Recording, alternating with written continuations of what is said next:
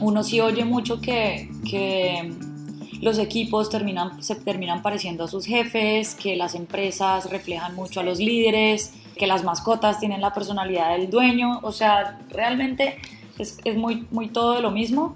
Entonces, más que como algo puesto en el cronograma y una roca específica de cambiar lo que existía y, y poner lo que yo quería, es simplemente yo creo que un proceso que ocurre normal cuando cuando las personas empiezan a trabajar contigo y a intercambiar contigo y, y, tú, y tu esencia y la de ellos, pues va quedando y se va mezclando. Te doy la bienvenida a un nuevo episodio de En Remoto, un espacio sonoro donde esperamos inspirar a nuevos emprendedores y profesionales a construir y ser exitosos desde cualquier lugar.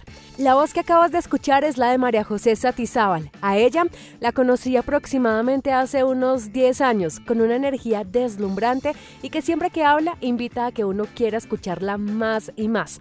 María José es caleña y con una historia asombrosa, inspiradora y sobre todo transformadora, en la que te vas a dar cuenta que para tener una carrera exitosa es cuestión de valentía, actitud y disposición. Hola, mi nombre es María José Satizábal, yo soy de Cali, Colombia.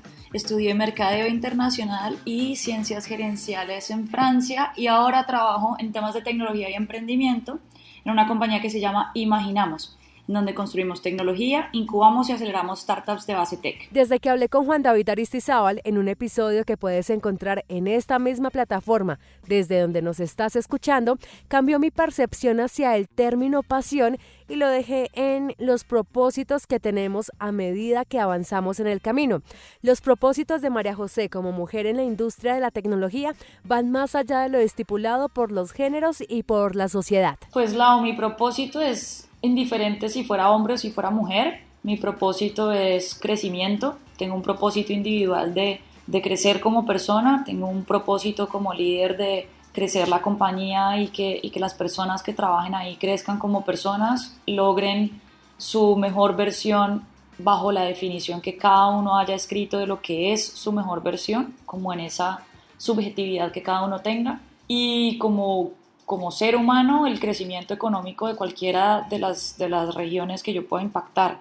Colombia, mi ciudad Cali, Latinoamérica. Me importa muchísimo expandir las posibilidades para sacar a la gente de la pobreza, para ayudar a la infancia. Y ese es un propósito, pues, que yo creo que mi personalidad y mi alma se siente conectado indiferentemente de que sea hombre o que sea mujer. Te digo que esta historia es sorprendente porque en definitiva es una muestra que la vida misma va abriendo caminos. Y no, no es cuestión de magia ni suerte ni mucho menos. Es a través del talento y las habilidades con propósito. María José es enérgica y completamente entregada. El reflejo se ve en cada uno de los proyectos en los que ella está involucrada. Lo que ella nunca imaginó fue terminar en el mundo de la tecnología y de las startups. No, Lau, la verdad es que no. Mientras estaba estudiando mi carrera y después de eso me veía mucho en consultoría, en temas de consultoría de negocio, en temas de consultoría para desarrollo y el tema de tecnología fue más como un giro de la vida que algo que yo siempre hubiera tenido en mente. Y aunque su carrera empezó como ella lo imaginaba, siendo consultora, todo dio un vuelco inesperado.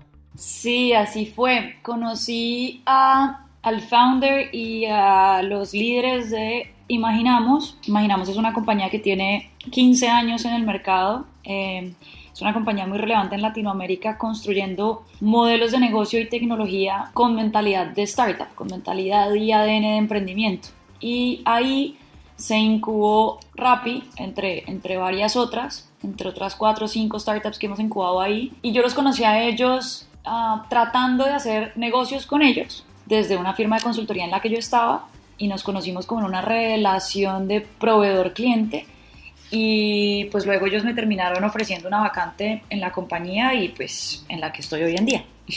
En episodios anteriores hablamos con Andrés Toro sobre la importancia de co-crear, las habilidades y conocimientos y la manera disruptiva de proponer, planear y ejecutar de María José le abrió camino para ser la CEO de Imaginamos.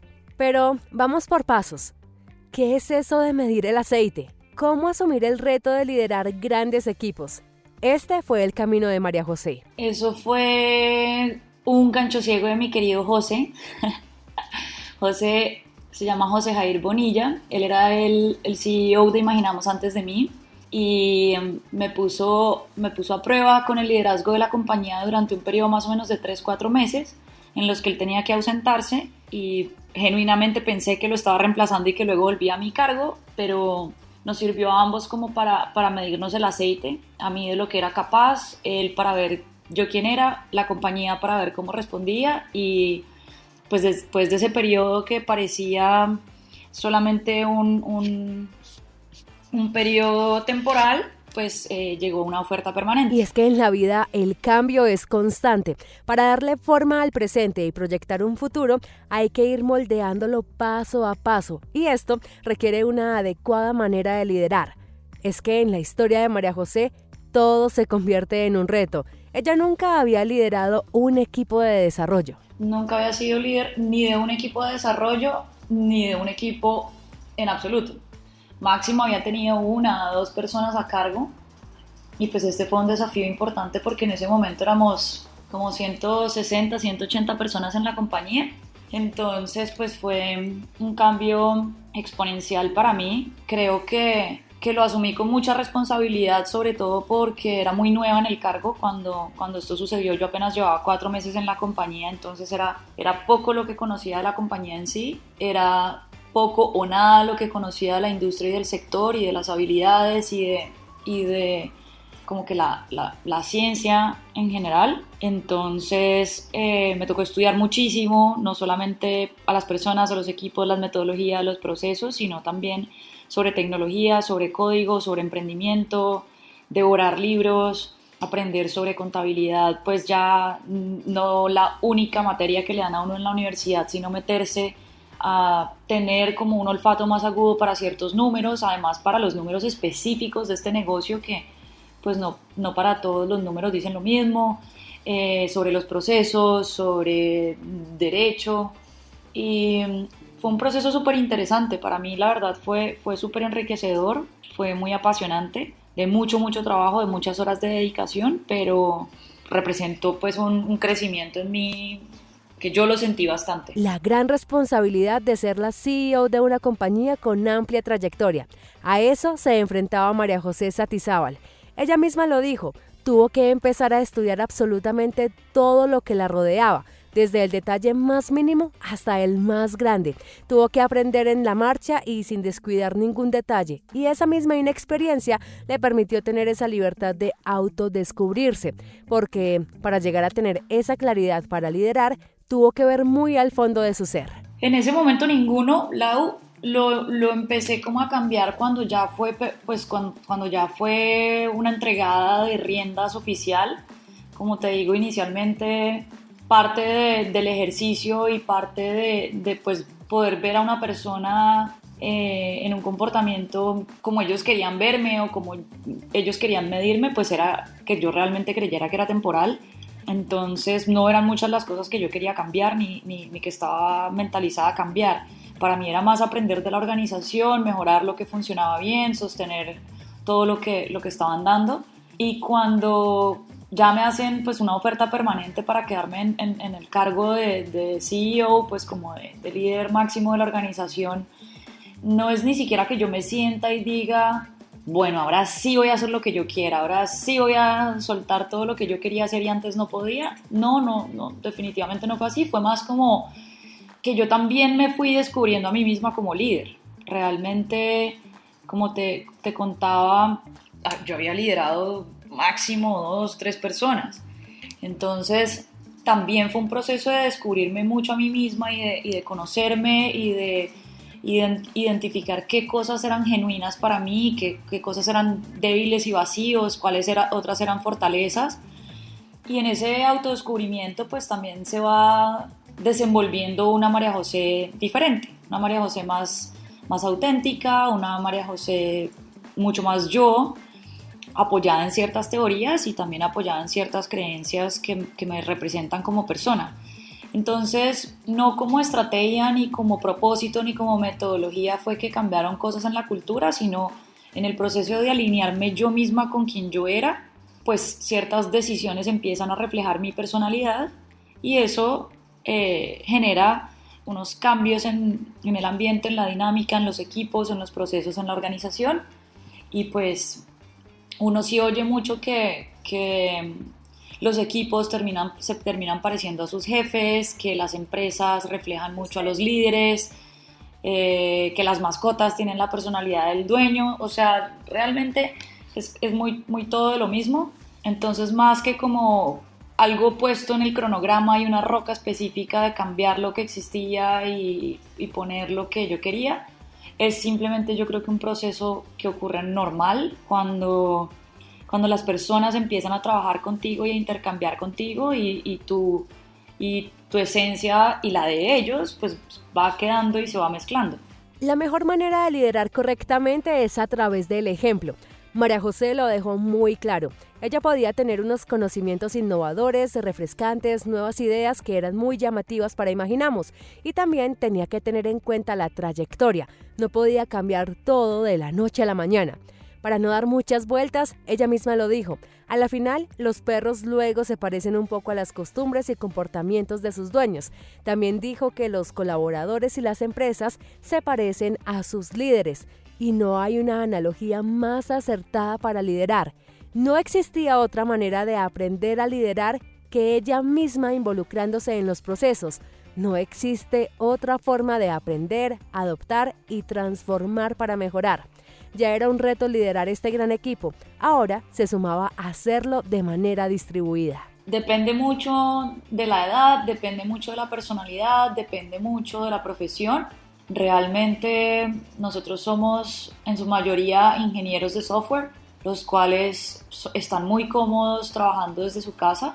Son personas que disfrutan la, la tranquilidad de sus casas, la privacidad de sus espacios de trabajo, entonces, en ese lado no ha sido tan traumático, pero pues en equipos administrativos, en equipos comerciales, en consultores de negocio, en diseñadores, que tienen mucho más trabajo con otras personas, interdisciplinario, les gustaría o les motivaría más que hubiera algunos espacios presenciales. Si bien imaginamos más del 90% de las personas no quieren volver a la oficina, las pocas que quieren volver no están en la rama de, ingeniería, no son los ingenieros.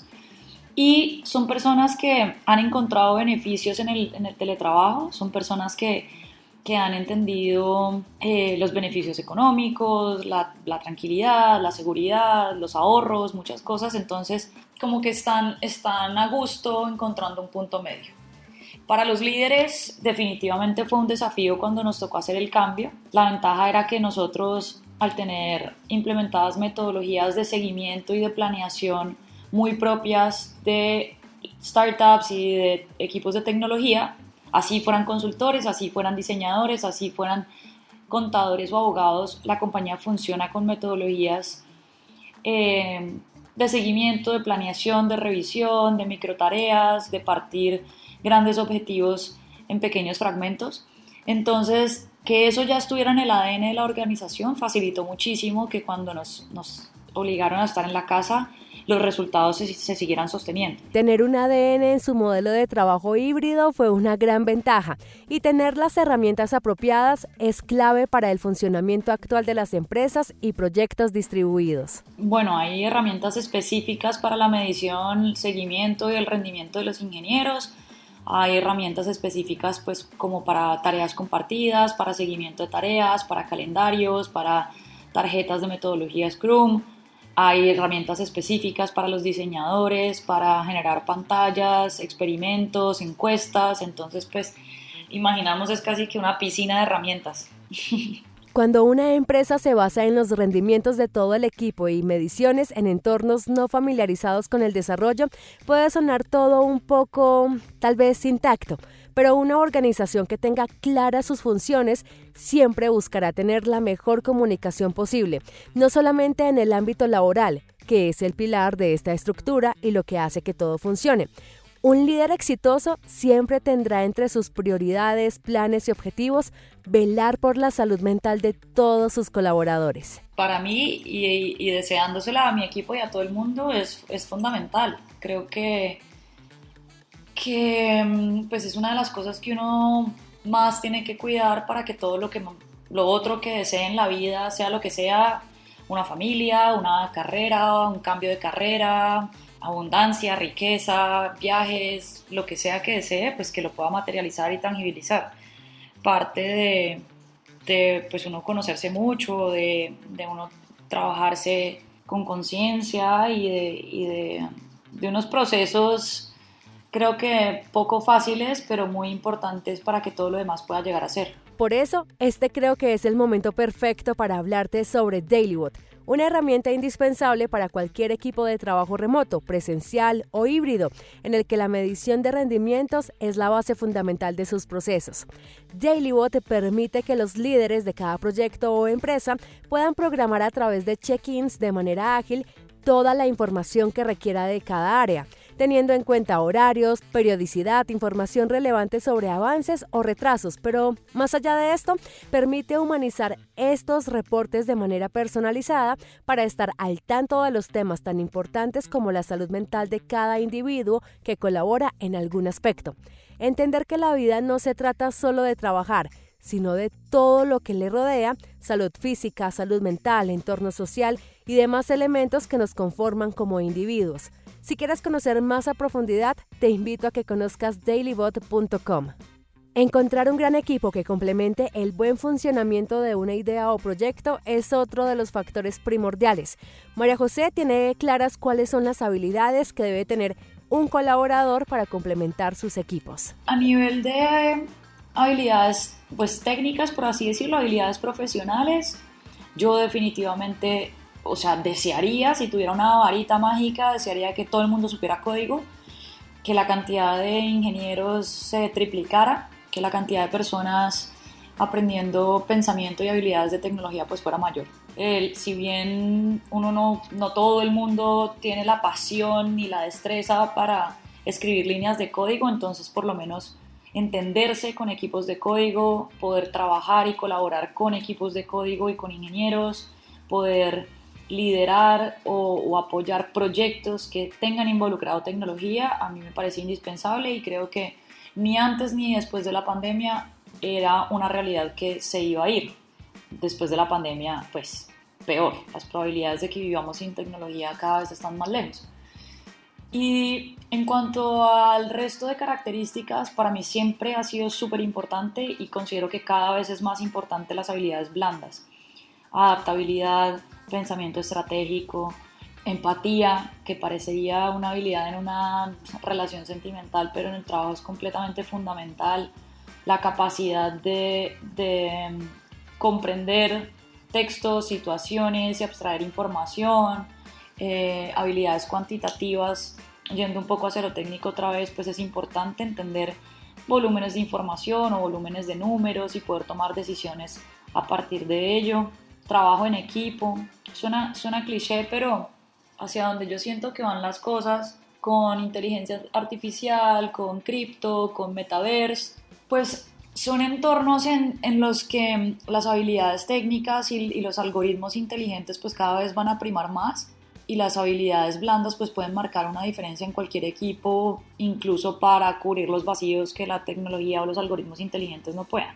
Entonces, pues yo no dejaría de lado seguir trabajando en, en, ser mejor ser humano cada vez. Y teniendo en cuenta cada una de estas habilidades que nos menciona María José, es completamente cierto que la humanidad necesita de la tecnología para seguir avanzando.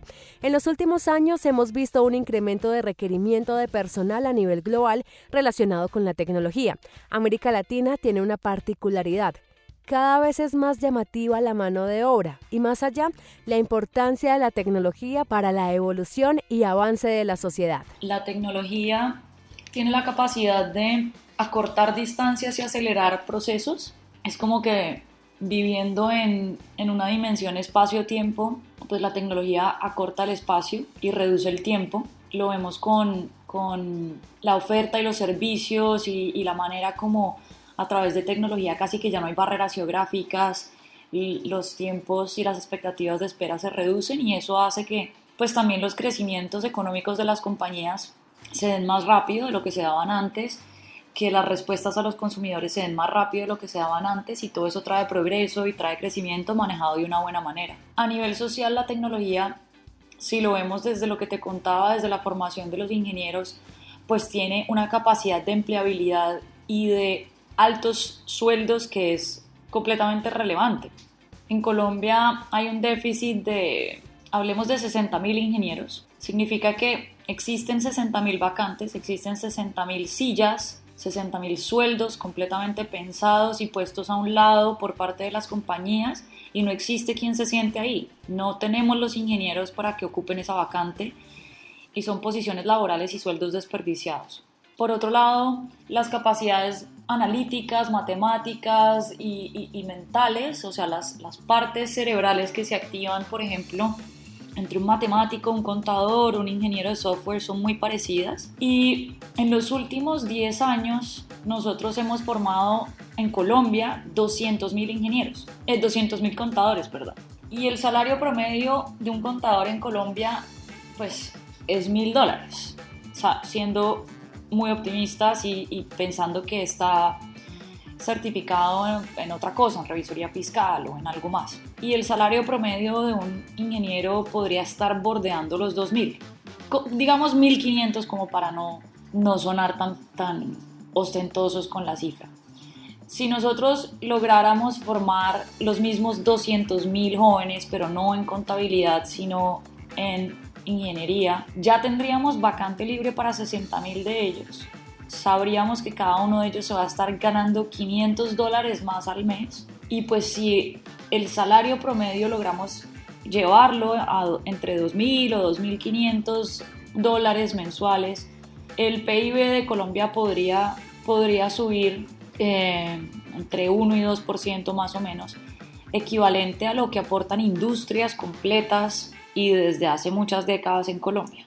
Entonces, esto por ponerte a Colombia de contexto, pero el déficit de ingenieros está en todos los países. En Europa los países tienen un déficit de 10.000, 15.000 ingenieros, en Estados Unidos pues es astronómico y en países de Latinoamérica también existen tasas que siempre están por debajo, la, la oferta de ingenieros siempre está por debajo de la demanda. Y existe una posibilidad en la que a través de la formación de ingenieros pues se cambien realidades sociales es lo que te decía, con, con países como Colombia, en donde el salario mínimo son 300 dólares, tú decir que vas a poner a uno o dos jóvenes en la familia a ganarse 1.500, estamos hablando cinco veces el salario mínimo. La capacidad de transformación social, la capacidad de transformación empresarial y de país y de crecimiento económico, pues es impresionante. No porque sea la única fuente de crecimiento económico ni porque sea la única de desarrollo social, pero es una que está en auge, que no ha, no ha logrado ser cubierta del todo y que está presentando una oportunidad importante para que, para que nos montemos en esa curva y, y, y, en ese barquito que nos podría dar la posibilidad de, de mejorar el país pues antes de que se vaya, antes de que se acabe. Si mañana lo más importante fuera construir robots, entonces pues ya nos toca saltar a tener ingenieros de robótica o si fuera a construir cohetes, entonces pues, o, ingenieros de metaverso, de cripto, estamos todavía pues a tiempo de montarnos en un barquito que nos puede apoyar y dar un empujón económico y un salto. Eh, y pues que no estamos tan lejos, no, no es física cuántica tampoco. Las oportunidades están dadas para el avance de cada sector. Cada individuo es fundamental para el avance de la sociedad y a través de su conocimiento, habilidades y destrezas. En este punto de la conversación con María José empezaron muchas dudas recurrentes sobre la inclusión laboral de diferentes personas. Por tal razón le hice las dos siguientes preguntas cómo los sectores tradicionales pueden evolucionar, mejorar y potenciarse a través de la tecnología y cómo quitarse de la cabeza o cómo quitarle de la cabeza a las personas el pensamiento de ser demasiado jóvenes o demasiado viejos para emprender una nueva carrera en la industria de la tecnología, teniendo en cuenta la expertise en diferentes sectores tradicionales con muchísimo potencial, haciendo uso del Internet de las Cosas.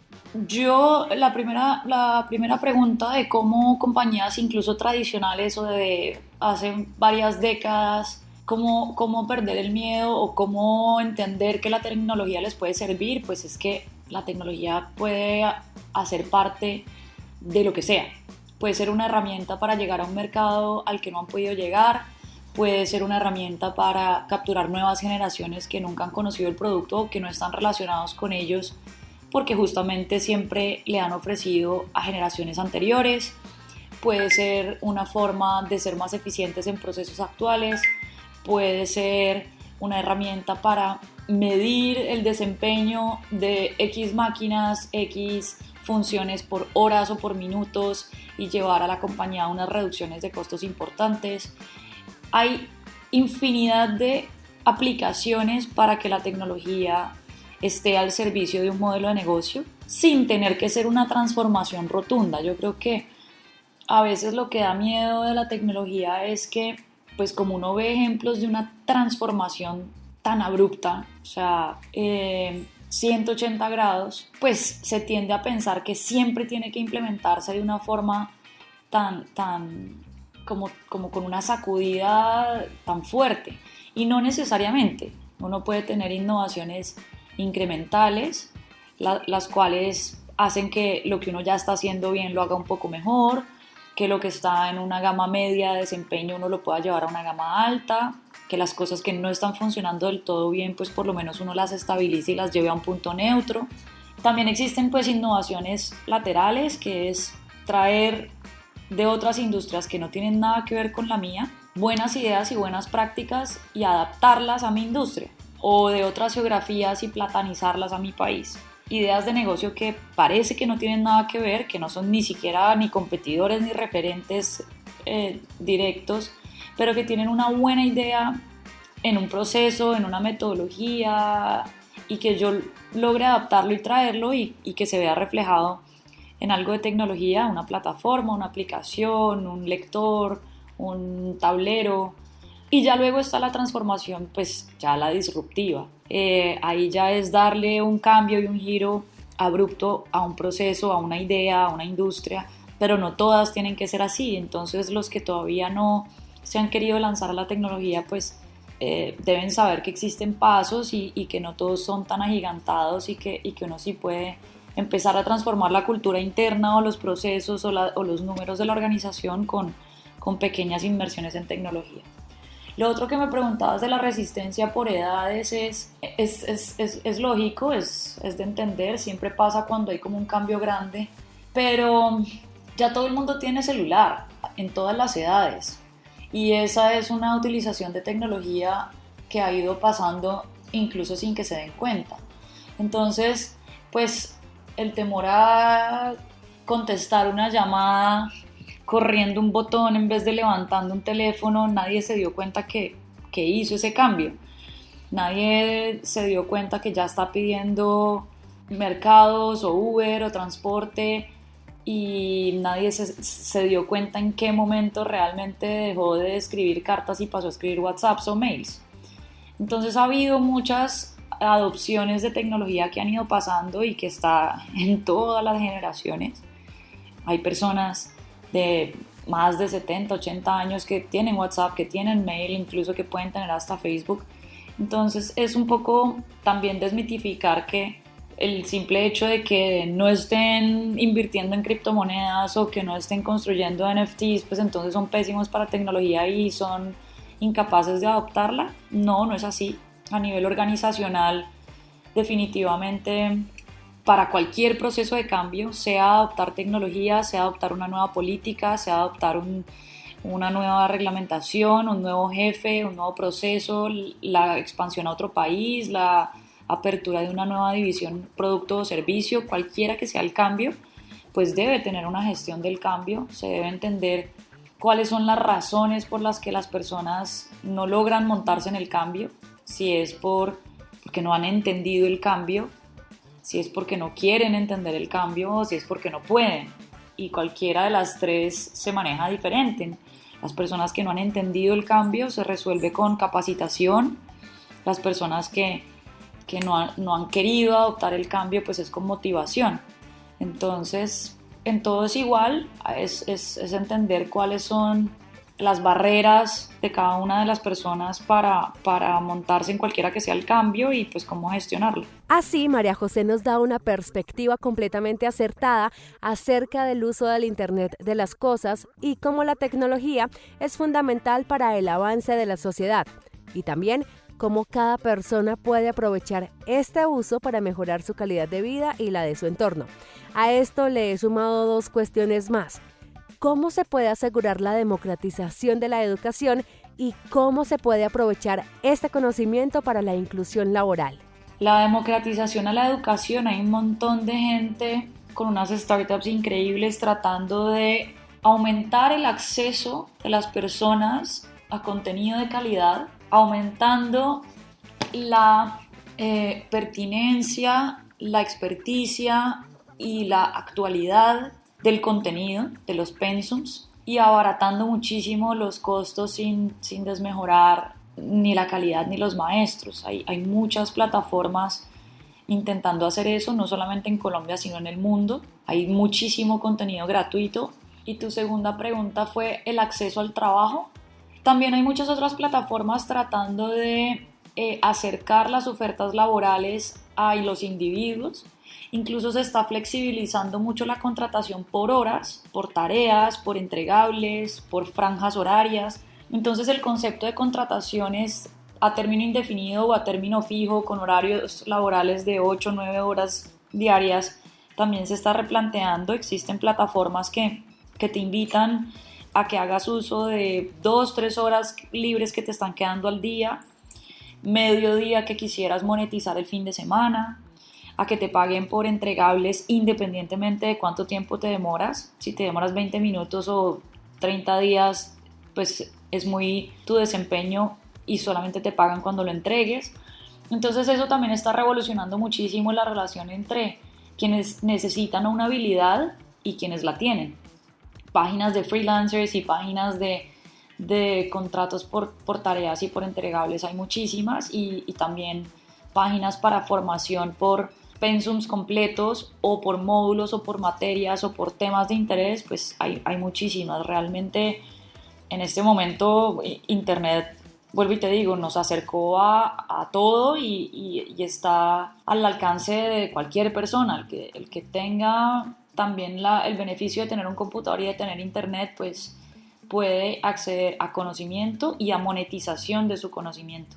Y así, como muy al inicio de este episodio, mencionaba que esos propósitos que tiene María José en la industria de la tecnología como mujer, que aunque está clarísimo que las habilidades, conocimientos, rendimiento y éxito no va ligado con el género, hay que sumarle algo muy, muy importante, y es el legado y el cambio de paradigmas que en definitiva deja una figura poderosa como la de María José, siendo una de las líderes más importantes en la industria de las startups como reflejo a las generaciones venideras. Como mujer en una, en una industria en donde no somos muchas, mi legado es, es más inspirar a que, a que lideremos como mujeres, eh, y, lo, digo desde un error que yo misma cometí cuando, cuando entré a la organización y pues mis antes, antecesores eran dos hombres y eran dos hombres pues de, de, tanto, de tanta trayectoria, de tanto reconocimiento, de tanto prestigio, no solo en el país, sino en el continente y pues en esta industria. Quizás mis miedos y quizás mis prevenciones, mi inexperiencia me llevaron a, a liderar desde, desde cosas que podrían parecer más el estilo, el estilo de alguien que no era yo. Y yo creo que, o pues he descubierto que, que a veces que son las más críticas y las más duras con las mujeres somos nosotras mismas, eh, pues entre las mujeres y también a nivel individual. Nuestra, nuestra propia cabeza, nuestra propia voz interna lleva infortunadamente tantos años escuchando tantos prejuicios y, tantos condicionamientos y tantos debería ser o no debería ser que no los hemos creído. Para mí ha sido importante el proceso de identificar qué cosas creía que debía ser, qué cosas creía que, que me estaban como prohibidas o limitadas, de dónde creía yo eso y cómo tumbarlas y generar nuevas creencias que fueran más auténticas con lo que yo soy. Y siento que las mujeres tenemos una forma de liderar muy impresionante, muy humana, muy hacia las habilidades blandas que te decía en algún momento, muy dadas hacia, hacia el crecimiento también, porque cuando te ocupas de las personas, las personas se ocupan de lo demás y ha mostrado muy buenos resultados. De hecho, fondos de inversión que, que, ponen dinero en startups están bastante contentos cuando meten dinero en startups liderados por mujeres porque se han dado cuenta que las compañías fundadas y lideradas por mujeres están dando retornos de inversión mucho más rápido que las que son lideradas por, por hombres. Lo, hacen, lo logran en, en tiempos más cortos, lo logran eh, en mejores indicadores que probablemente lo que, lo que presentaron o, o, se esperaba. Y eso puede tener mucho que ver por eh, la articulación de equipos y de personas para, para que remen coordinadas y junten y, y, y, jalen en una misma dirección. Puede tener que ver con el orden y la estructura, puede tener que ver con la atención al detalle, puede tener que ver con el carácter humano, puede tener que ver con la sensibilidad y la empatía que son súper fundamentales en, en las negociaciones y en lo comercial. Entonces hay un montón de cosas que nos hacen muy fuertes, que quizás muchos eh, mensajes durante décadas nos han hecho creer que no son cosas tan valoradas y, y mi legado es pues invitar a que, a que cada uno lidere desde lo, que, desde lo que lo represente, desde lo que lo haga genuino, sea hombre o sea mujer, pero hacia las mujeres en particular pues que, que no les dé miedo, que todavía seamos minoría. Uno puede ser ser menor en cantidad y hablar muy duro y tener una voz muy potente y pues los resultados y la personalidad y la forma de liderar desde la autenticidad siempre hablan muy duro. Estas son las tres recomendaciones que María José Satizábal tiene para cada persona que está construyendo su carrera profesional. Les diría que, que se relajen, que si en algún momento sienten que se equivocaron en lo que estudiaron, o que no están en el trabajo que es, que no se den tan duro, que entiendan que, que eso es posible, que eso es válido, que eso está bien, que tiene solución. El segundo es que nunca paren de leer, ni de estudiar, ni de formarse en, en lo, que, en lo que les apasione, pero, pero pues que no paren. Eh, vuelvo y digo, no necesariamente tiene que ser en el sistema tradicional, en, maestrías, doctorados, puede ser con libros, puede ser con cursos pequeños, puede ser haciendo parte de grupos de Telegram, de Clubhouse, de lo que quieran, por donde sea, pero no dejen de alimentar el conocimiento. Y más que por la acumulación per se, es como por las partes del cerebro que se siguen prendiendo y el músculo que se ejercita cuando uno aprende cosas nuevas, cuando uno sigue cultivando la capacidad de asombro, cuando uno sigue eh, cultivando la capacidad de, pues, de leer textos, cifras, datos y, abstraer información y convertirla en decisiones, cuando uno pues, es capaz de, de, simplemente seguir moldeando y agrandando el pensamiento crítico, la, la, resolución de conflictos, todo lo que tiene que ver con, con cosas cerebrales que se puede dormir o desaprender. Y la tercera es que en la medida de lo posible, pues que traten de hacer algo que, les dé propósito, que busquen carreras o profesiones que, que estén conectadas con, con algo que los, los, vincule emocionalmente, con un propósito pues más allá del dinero.